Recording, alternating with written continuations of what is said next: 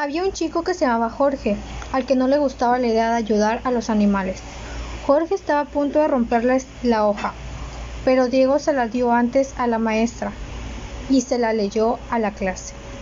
Luego de ir a la escuela, Diego y Lola fueron a sus casas y le contaron a sus mamás lo que había pasado en la escuela.